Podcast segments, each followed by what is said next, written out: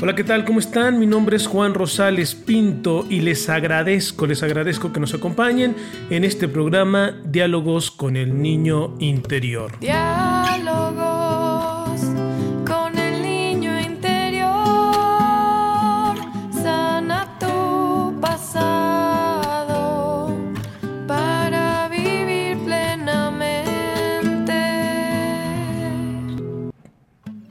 Programa en el que todos los días estaremos trabajando de manera terapéutica nuestro pasado, nuestras heridas de infancia, nuestras situaciones no resueltas. Bienvenidos. Hola, ¿qué tal? ¿Cómo están? Pues hoy entramos a nuestro segundo podcast de Diálogos con el Niño Interior y hoy hablaremos de un tema interesantísimo, las 10 raíces donde crecen, donde se desarrollan, donde nacen las heridas de infancia. Y bueno, quiero aclarar, quiero aclarar que mi idea no es que profundicemos hoy en estas 10 raíces. Quiero solo mencionarlas, dar algunos ejemplos, pero cada uno de estos temas, cada una de estas raíces da para que desarrollemos un programa y seguramente ustedes lo necesitarán. Por eso es que hoy no me quiero extender tanto, son 10 raíces, si le dedicara el tiempo adecuado tardaríamos muchísimo tiempo. Pero no, no, no, no. Quiero que comencemos a trabajar en ellas. ¿De qué manera? Bueno, se las voy a mostrar, hoy, hoy se las voy a mostrar de manera muy general y ya ustedes comenzarán a pensar en ellas. Ya ustedes la observarán en sus hijos, ya ustedes harán el trabajo que consideren adecuado para que comencemos a ser conscientes de estas 10 raíces. Así que el objetivo del día de hoy es que tú conozcas las raíces que detonan, que generan una herida de infancia. Sí, seguramente no solamente existen estas 10 raíces, pero déjame te digo que a través de una investigación con miles de personas, algunas de ellas personas que son reos de cárcel, eh, se sacó que coincidían todos en estos 10 elementos.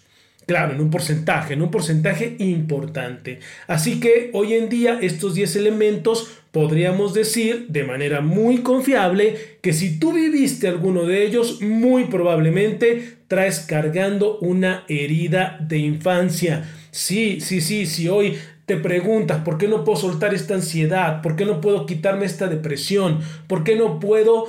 Eh, ¿Por qué fracaso constantemente en las relaciones interpersonales, en los negocios?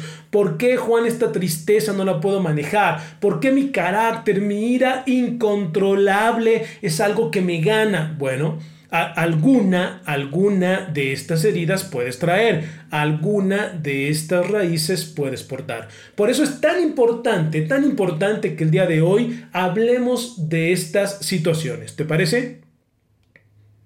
Y bueno, comencemos con la primera, comencemos con la primera, que en este caso es desde el seno materno. Sí, ya, ya. Hoy en día, por supuesto, hay muchísima investigación, hay muchísimos artículos, eh, bueno, tú te metes a internet y puedes bajar un mundo de información donde se va a explicar que un bebé desde el seno materno ya comienza a sufrir las repercusiones de una madre estresada, de una madre que vive angustia, de una madre que vive dolor. ¿Y por qué? ¿Por qué Juan puede una madre vivir esto? Esto es importante, ¿eh? Porque bueno, si tú traes alguna herida de infancia y justamente trajeras esta, pues valdría la pena preguntar. Digo, lo más seguro es que no te acuerdes de esto, ¿no? Pero valdría la pena preguntar. Oye mamá, cuando yo estaba en tu vientre, ¿cómo lo viviste? ¿Cómo estuviste? ¿Estabas tranquila? ¿Estabas en paz? Porque hay muchos factores que pueden alterar la vida de la madre cuando tú estás en el seno, ¿eh? en el seno materno. Por ejemplo, una enfermedad una situación de rechazo. Resulta que la mamá quedó embarazada, no estaba casada, socialmente vivió una situación no aceptable y entonces eh, los papás la juzgaban, la criticaban, tuvo miedo, tuvo que esconder al bebé. Muchas de estas situaciones el bebé lo va a sentir, mucha de esta angustia el bebé lo va a sentir. O no, Juan, fíjate que bueno, pues mi mamá estaba súper bien comprometida, no pasaba nada, pero resulta que en aquel tiempo donde queda embarazada, mi padre pierde el trabajo y entonces a partir de ahí tenemos que andar de un lado para el otro. Bueno, todo este estrés y toda esta angustia la mamá lo vive. Ya no se diga, ya no se diga si la mamá de pronto entra en pánico, entra en shock y dice, ¿cómo? Estoy embarazada, yo no quería. Y en unos primeros momentos no acepta y bueno, puede ir cambiando con el tiempo.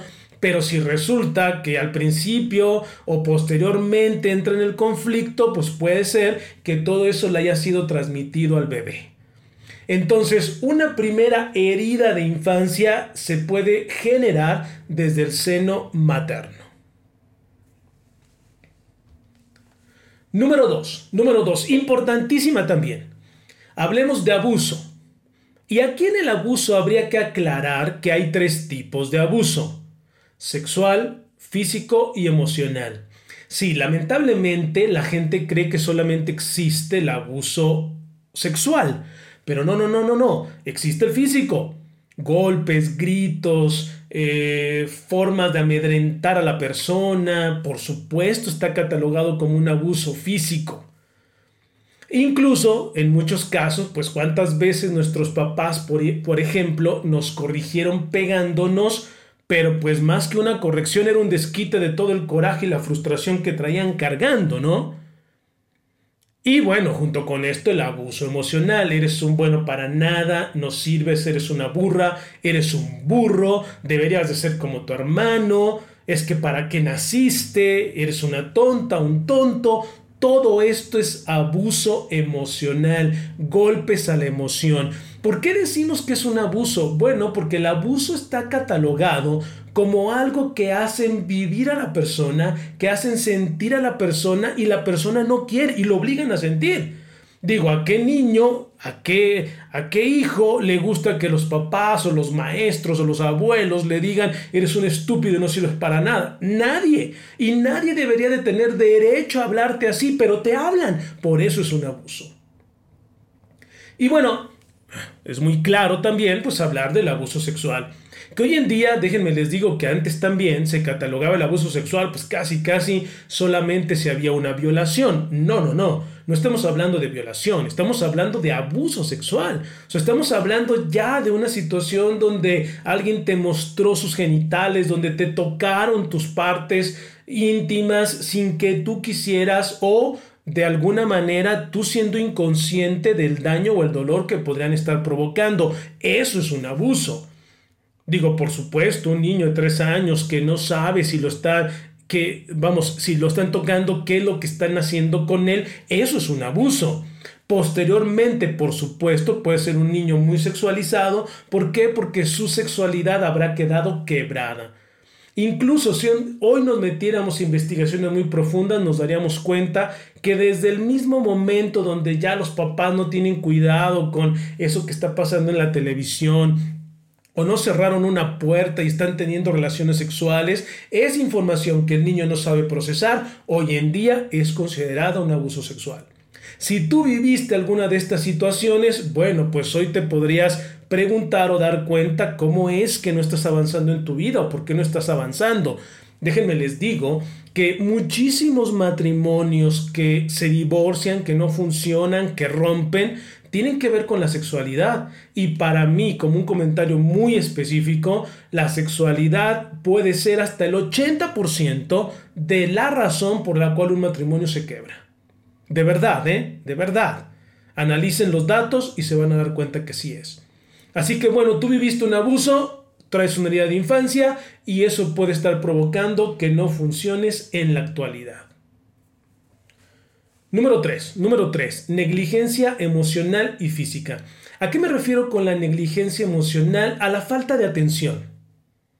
Muchos niños, muchas niñas en su vida vivieron esta falta de atención, ya sea porque la atención era dirigida a otros hermanos, ya sea porque los papás estaban tan ocupados o tan entretenidos que no los atendieron, o ya sea también porque en algún momento, porque los papás no, estaban, tú te tuviste que enfrentar a atender la situación de tus hermanos.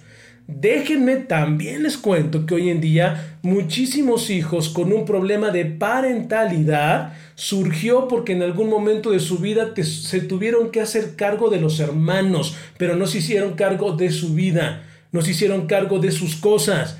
Trabajaron por los hermanos, cuidaron a los hermanos. Y les estoy hablando de niños cuidando niños. ¿eh? Es increíble. Niños cuidando niños. En estas condiciones muchas veces se creó la famosa parentalidad. Adultos que cuando ya son grandes, adultos que cuando ya están mayores, eh, se dedican a atender a todos menos a ellos. Trabajan incluso por todos menos por ellos. Se casan todos los de la casa menos ellos. Y ellos se quedan con una vida frustrada y triste. ¿Por qué? Porque desde pequeños vivieron esta herida emocional hubo negligencia emocional o física y entonces ellos crecieron sin esa atención y hoy en día no saben cómo darse a ellos mismos esta atención. Y bueno, siguiente herida, siguiente herida, maltrato violento a la madre. Sí, en esta investigación que les platicaba en un principio, pues lo que más surgía, lo que más se hablaba, era del maltrato violento a la madre. Tal vez, tal vez porque, bueno, sigue siendo la mujer, en este caso la mamá, eh, la persona de la relación, del matrimonio más maltratada.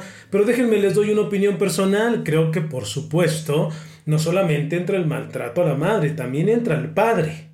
Pero bueno, hay que entender que esta es la visión de un niño, de un niño lastimado, de un niño herido.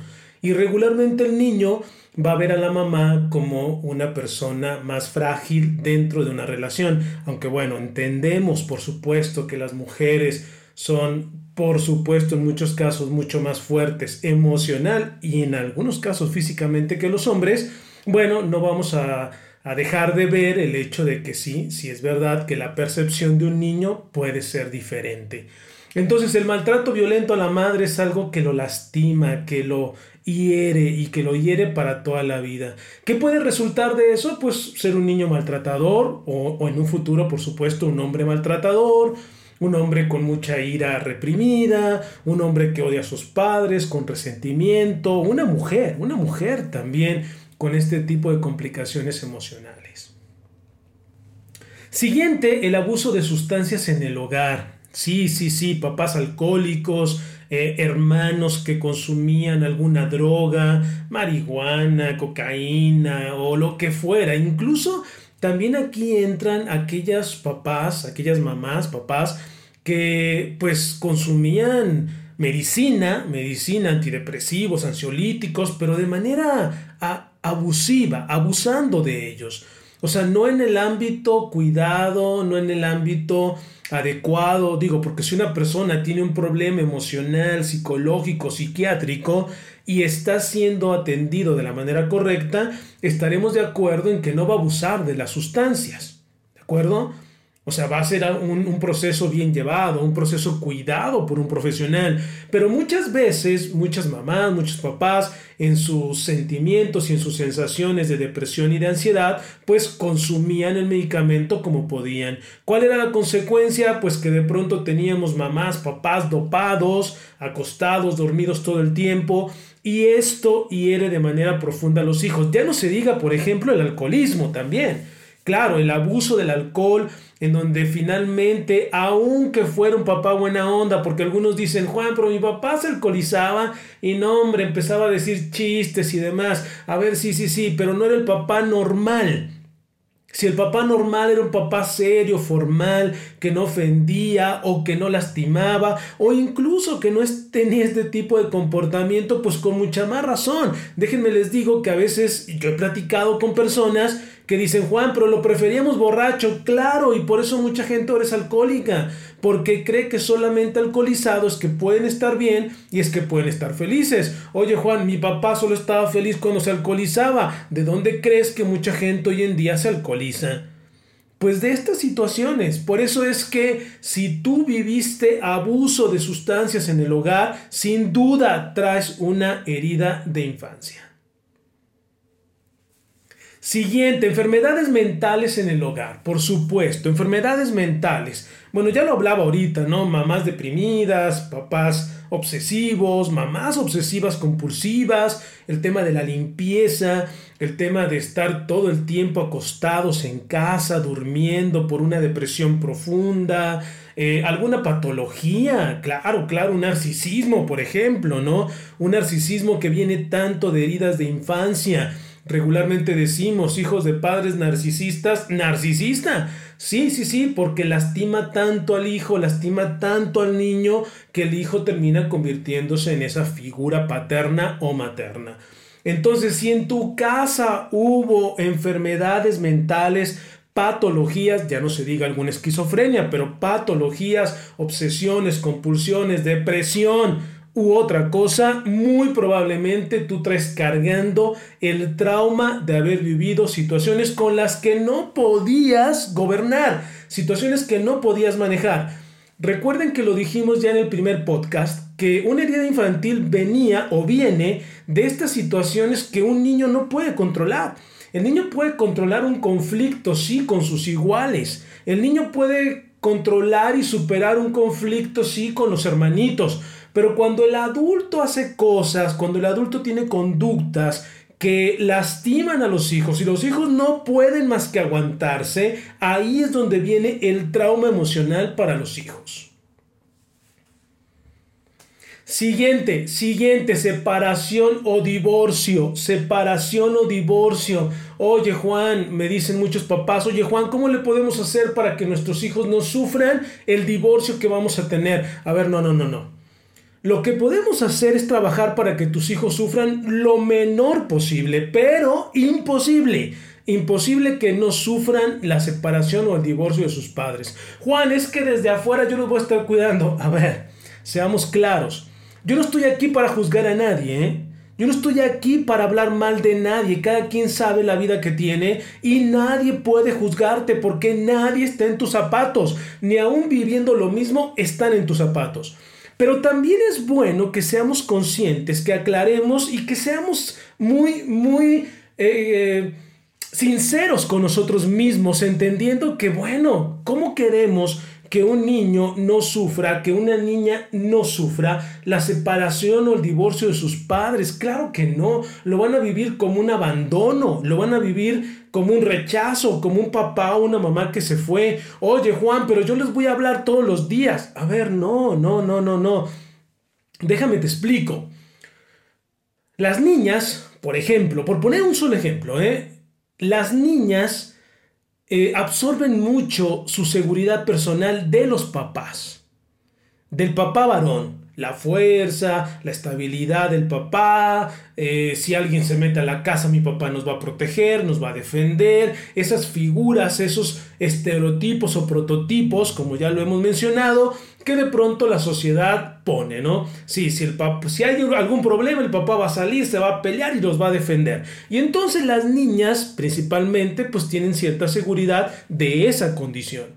Ahora el papá se fue, el papá ya no está, el papá no está con nosotros.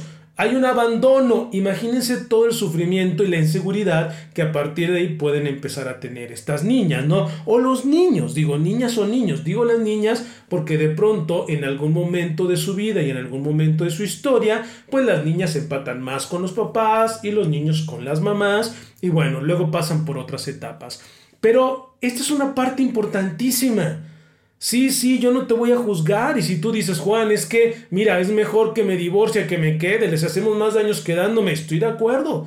Hay muchos papás, hay muchas mamás que le hacen más daño a los hijos quedándose juntos. Pero bueno, eso no quiere decir que porque tomas la mejor, la una de las mejores decisiones, es la mejor. Es la mejor para ti, para tu circunstancia, pero no es la ideal. La ideal es que los papás estuvieran bien, estuvieran juntos, ¿estamos de acuerdo?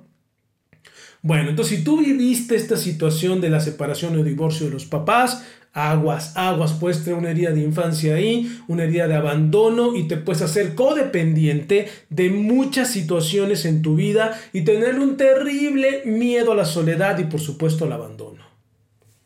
Siguiente, siguiente herida que sale en este estudio, en esta investigación, y que es una de las 10 raíces que detona heridas de infancia, preferencia por alguno de los hijos. Esto sin duda se lee por parte del hijo como un rechazo.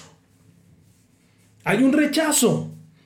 Sí, esta parte deberías de ser, es que ¿por qué no fuiste? Es que si fueras como tu hermana, tu hermano, a ver, no es necesario la comparación, solamente es necesario decir, a ver, quiero que te apliques en esto, hijo, a ver, hija, quiero que cambies esto, ¿cómo le hacemos? ¿Cómo nos ponemos de acuerdo? ¿En qué te ayudo? Pero esta parte deberías de ser como, es como decirle, tú, tu persona, tu ser, tu esencia no sirve, la que sirve es la de tu hermano, conviértete en tu hermano, imagínate qué mensaje tan cruel y qué mensaje tan determinante. ¿Sabes dónde pega y sabes dónde afecta en su autoestima? Por supuesto, niñas o niños inseguros, a la postre adultos inseguros, en algún momento pudo haber venido de alguna preferencia por sus hermanos. Por ellos no, por sus hermanos sí. Sobreprotección. Situación importantísima la sobreprotección, ¿eh? déjenme les cuento. Hace mucho tiempo la sobreprotección se, se, ah, se confundía como con mucho amor. No, no, no, no. La sobreprotección es una situación de agresión. Cuando hay sobreprotección se está agrediendo a la persona, aunque no me lo crean. Si hay sobreprotección es agresión. ¿Por qué? Porque de alguna manera la sobreprotección es el mensaje al niño de tú no puedes o yo no quiero lo que tú quieres. Se hace lo que yo diga. Mamá, es que quiero una galleta. No, yo te la doy. Mamá, quiero servirme leche. No, yo te la sirvo. Y claro, el mensaje no es eres un tonto y no sirves para nada, pero de alguna manera el niño comienza a entender pues que no sirve para eso. Incluso déjame te digo, en muchos casos la sobreprotección pues es todo un tema de invalidación y sabes dónde afecta seguridad personal, autoestima, amor propio, autovalorización por parte de los hijos. Claro, son adultos que no saben hacer nada, son adultos inseguros, son adultos totalmente dependientes de que los demás tomen decisiones por ellos mismos. Y por último, por último, pérdidas afectivas tempranas. Sí, aquí entra otra vez desde un divorcio, una separación, pero también la muerte. Se murió el abuelo, se murió el amigo, o incluso al hablar de pérdidas, las pérdidas no solamente son muertes, cambios de casa, cambios de ciudad, eh, estos duelos que viven los niños y que muchas veces no se les hace caso. Déjenme les platico que yo he atendido a muchísimas personas que traen cargando la pérdida del abuelo de manera profunda, pero bueno, como en aquel tiempo eh, los papás decían, ah, no, mira, ni siquiera se dio cuenta, está ya jugando con sus carritos. A veces los adultos creemos que solamente los adultos sufrimos las pérdidas porque lloramos, porque estamos ahí eh, en, un, en un féretro, porque estamos ahí acompañando a la gente dolida. Y creemos que los niños no viven su duelo porque están jugando. Déjame te digo que muchos niños están tan tristes, están tan deprimidos, que jugar es una válvula de escape. Y todo lo están escuchando, ¿eh? Y todo lo están viendo. Y bueno, desde pérdidas de personas hasta pérdidas también de la situación económica, social. ¿Cuántos niños tú crees que pues pasaron como si nada el hecho de que el papá perdiera la empresa, de que el papá dejara de trabajar o la mamá también? Y entonces pues ellos parecía que no pensaban nada, pero todo estaban escuchando y escuchaban cómo los papás sufrían estas pérdidas y ellos también las sufrían. O sea, es una situación importantísima estas 10 heridas, ya para finalizar, estas 10 heridas son los, eh, los caldos de cultivo donde las heridas emocionales de casi todas las personas, me atrevo a decir del 90-95% de personas, se cuecen, se fragúan. Aquí, si tú viviste una de estas situaciones, casi, casi tiro por viaje, es una situación donde tú has generado o se, o se te ha generado una herida de infancia. Hoy en día te preguntas por qué no puedes equilibrar tus emociones. Hoy en día te preguntas por qué no puedes triunfar en eso que quieres. Hoy en día te preguntas por qué cargas tanta dependencia o codependencia. Hoy en día te preguntas por qué no puedes superar, por qué no puedes controlar cosas. Pues revisa si no traes cargando una de estas 10 raíces. Bueno, pues fue un gusto compartir con ustedes este segundo podcast de diálogos con el niño interior. Recuerda, recuerda que me puedes seguir en las redes sociales en Juan Rosales Psicólogo. Juan Rosales Psicólogo en Instagram, en YouTube, en Facebook, en, eh, en Twitter. En Twitter también. Juan Rosales Psicólogo.